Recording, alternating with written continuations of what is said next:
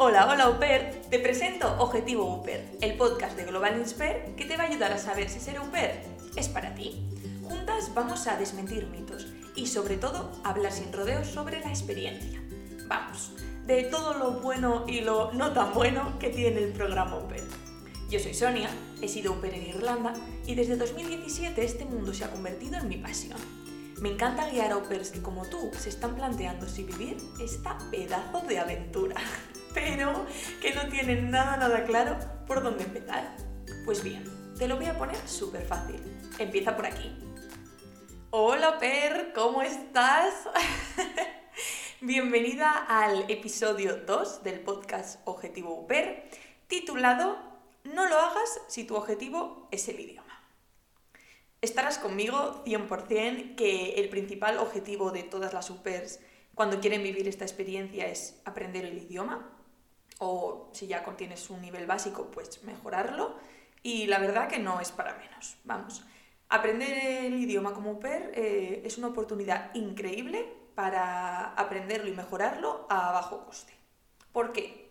Pues primero, porque vas a estar en un país donde ese idioma es lengua oficial Vas a vivir con nativos que solo te van a hablar en ese idioma.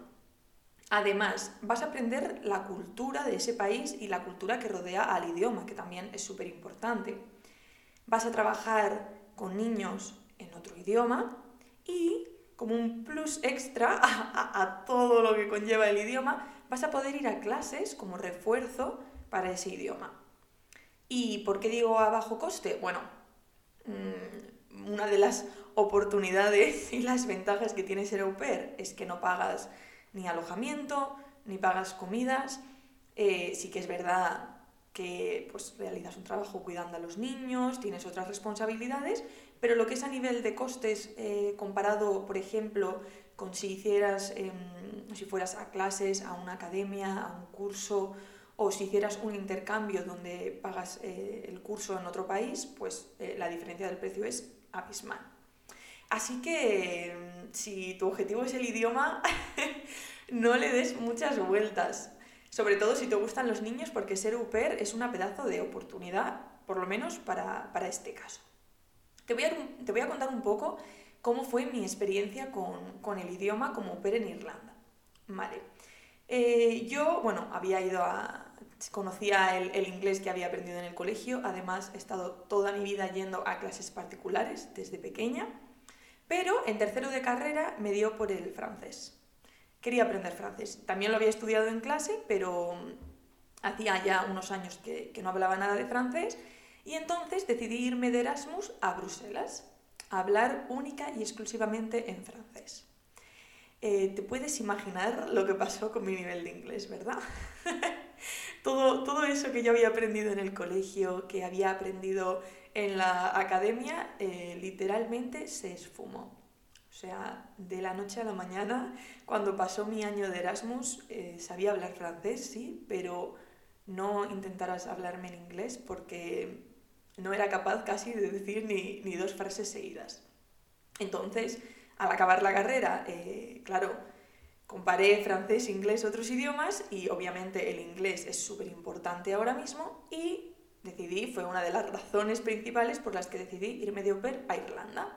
¿Qué hice? Como mi nivel era tan pésimo, así de claro, tenía el nivel básico, sí, pero no, no era un B2 ni un intermedio ni de lejos, pues me apunté a un curso intensivo de una semana, justo una o dos semanas antes de empezar eh, mi experiencia au mm, no te voy a decir que me ayudara muchísimo, la verdad. Creo que me ayudó más a coger confianza, por lo menos a hacer el oído, que en sí a decir que sabía hablar inglés mucho mejor. Y nada, si llegué a Irlanda, los primeros días ya te confirmo que, bueno, vas bastante hablando en indio, eh, entre los nervios, eh, la emoción, el cambio de todo, de país, de comidas, de horarios, de familia, de rutina diaria, pues el idioma es que lo vas cogiendo un poco al vuelo, ah, lo, lo acabas hablando un poco por, por, supervivencia y porque te tienes que entender sí o sí con la familia y con los niños, pero bueno, mm, sobre todo pasados las primeras semanas, primer mes, y si además vas a clases allí en el país del idioma, pues eh, la diferencia es abismal. Y ya cuando has acabado, en mi caso fueron 10 meses, al acabar esos 10 meses, no solo es que digas que has aprendido el idioma, que has mejorado, ya no tanto de un nivel a otro.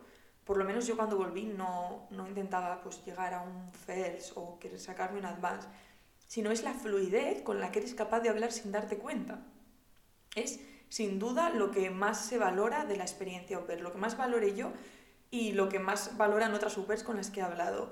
El decir que aunque hayan pasado años, y igual en mi caso pues no hable en inglés, pero no me pasaba como aquella vez con, con el Erasmus que se te esfuma, que se te va para nada. Es como que lo tienes integrado y ya no te tienes que hacer estas típicas traducciones mentales, sino que te sale solo. Así que te animo muchísimo a, ser au pair si, si quieres aprender el idioma. Y vamos al tema de este podcast, de este episodio. Te voy a contar cinco cosas que no deberías hacer si tu objetivo principal es el idioma.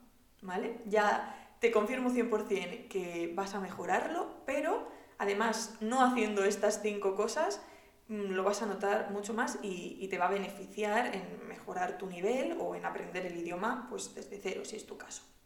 La primera, no escojas un país con otro idioma diferente al que quieres aprender. Dirá Sonia, súper básico, obviamente.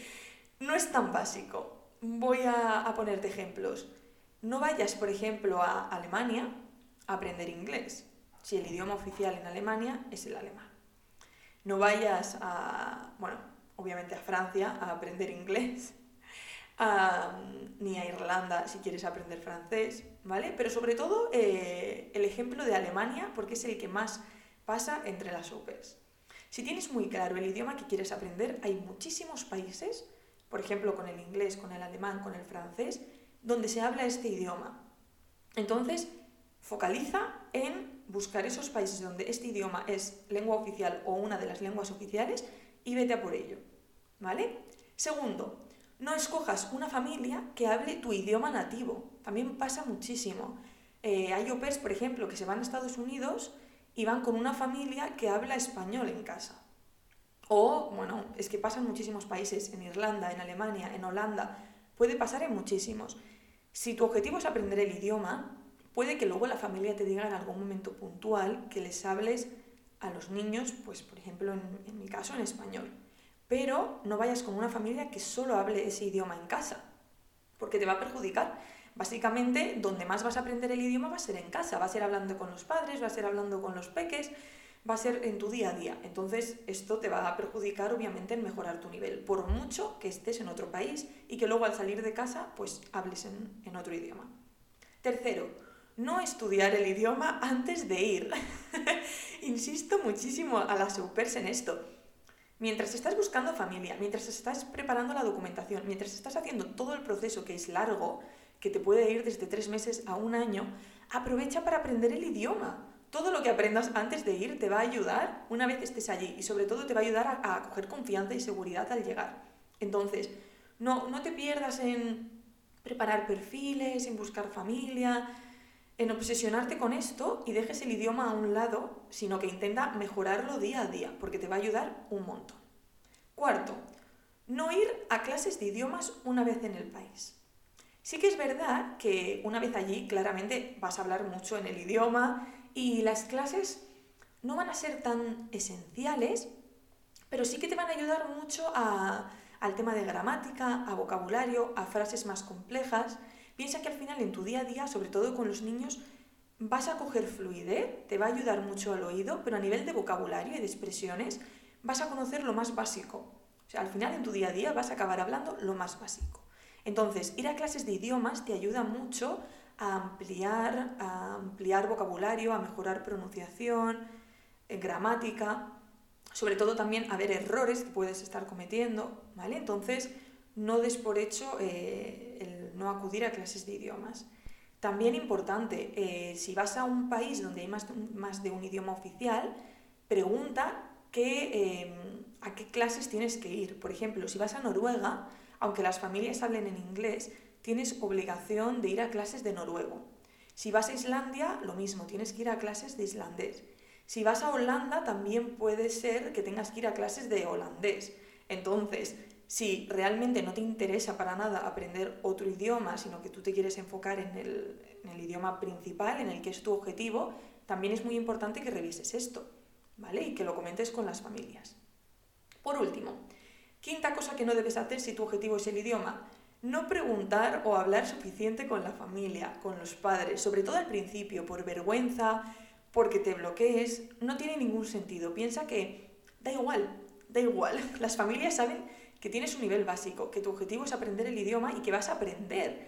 Entonces, desde preguntar en la mesa, por ejemplo, cenando, ¿qué quiere decir esto? ¿Cómo se dice esto? Incluso si estás oyendo una conversación entre ellos, mm, perdona, ¿qué es eso que has dicho? No lo he entendido, ¿lo puedes repetir? O, tú preguntarles una frase si estás en el curso y quieres saber algo concreto, preguntárselo, ¿vale? No os cortéis con esto porque os va a perjudicar más que otra cosa. Y sobre todo con los padres, si no empiezas a hablar con ellos, no. Eso también te ayuda a crear relación, a formar parte de la familia. Si te estás callada, no hablas nada, o te vas a la habitación cuando sean momentos de hablar, como puede ser en la cena, al final te estás perjudicando a ti, 100%. ¿Vale? Así que no tengáis vergüenza con esto. Dicho estas cinco cosas que no tienes que hacer, te voy a poner dos extras que para mí también eh, pueden influir en, en, en cuanto mejores tu nivel de idioma. El primero, la edad de los niños.